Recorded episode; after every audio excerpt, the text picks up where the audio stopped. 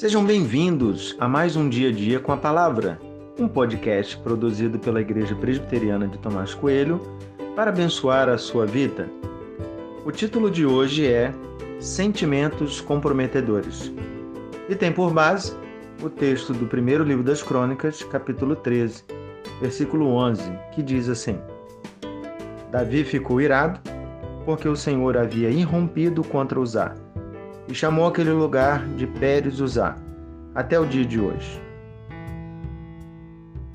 Uzá estava morto. E por quê?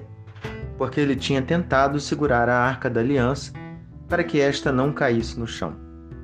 Davi não acreditava no que tinha acabado de acontecer e a raiva tomou conta dele.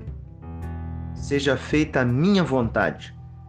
Geralmente é assim que nosso coração coloca as palavras em oração. Mas não foi assim que o Senhor nos ensinou. Fomos ensinados por Jesus a pedir pelo cumprimento da vontade de Deus e não pela realização da minha vontade. A oração correta é: seja feita a tua vontade. Aprender a submeter-se à vontade de Deus nem sempre é um processo fácil. Davi se viu frustrado. Seu desejo de trazer a arca da aliança para junto do povo tinha acabado em morte. A raiva brotou no coração. A raiva de Davi só revela o quanto ele queria estar no controle de tudo. Ele não acreditava que aquilo estava acontecendo, mas a morte de Uzá era real.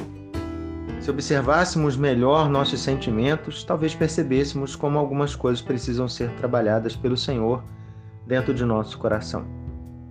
Nossa raiva pode até parecer um correto senso de justiça, mas no fundo pode não passar de idolatria. Quais são os sentimentos que circundam seu coração? O que eles revelam sobre seu relacionamento com Deus?